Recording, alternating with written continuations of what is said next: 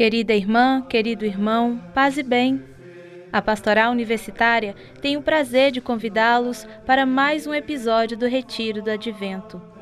Eu sou Patrícia Morim e te convido a entrar em clima de oração para mais uma reflexão da Palavra de Deus.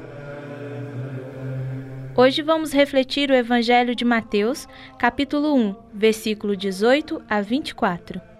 Proclamação do Evangelho de Jesus Cristo, segundo Mateus. A origem de Jesus Cristo foi assim: Maria, sua mãe, estava prometida em casamento a José, e antes de viverem juntos, ela ficou grávida pela ação do Espírito Santo. José, seu marido, era justo e, não querendo denunciá-la, resolveu abandonar Maria em segredo.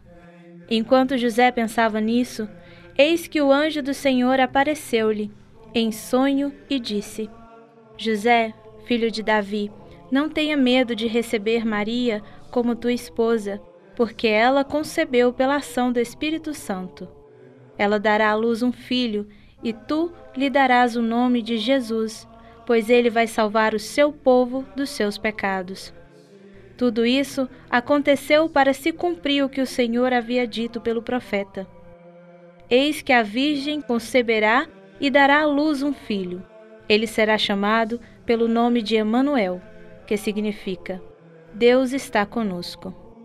Quando acordou, José fez conforme o anjo do Senhor havia mandado e aceitou a sua esposa. Palavra da salvação. São José contribuiu com o pai no seu projeto salvífico, acatando as ordens do anjo mensageiro de Deus José foi homem justo, fiel, orante e obediente. Deus o escolheu para cuidar do seu filho aqui na terra. No silêncio do seu coração, vamos pedir juntos a intercessão de São José, para que possamos possuir suas qualidades. Que ele também seja o nosso eterno intercessor, para que sejamos justos, fiéis e obedientes diante de Deus para se cumprir em nós a recompensa da fidelidade e reinar eternamente na glória.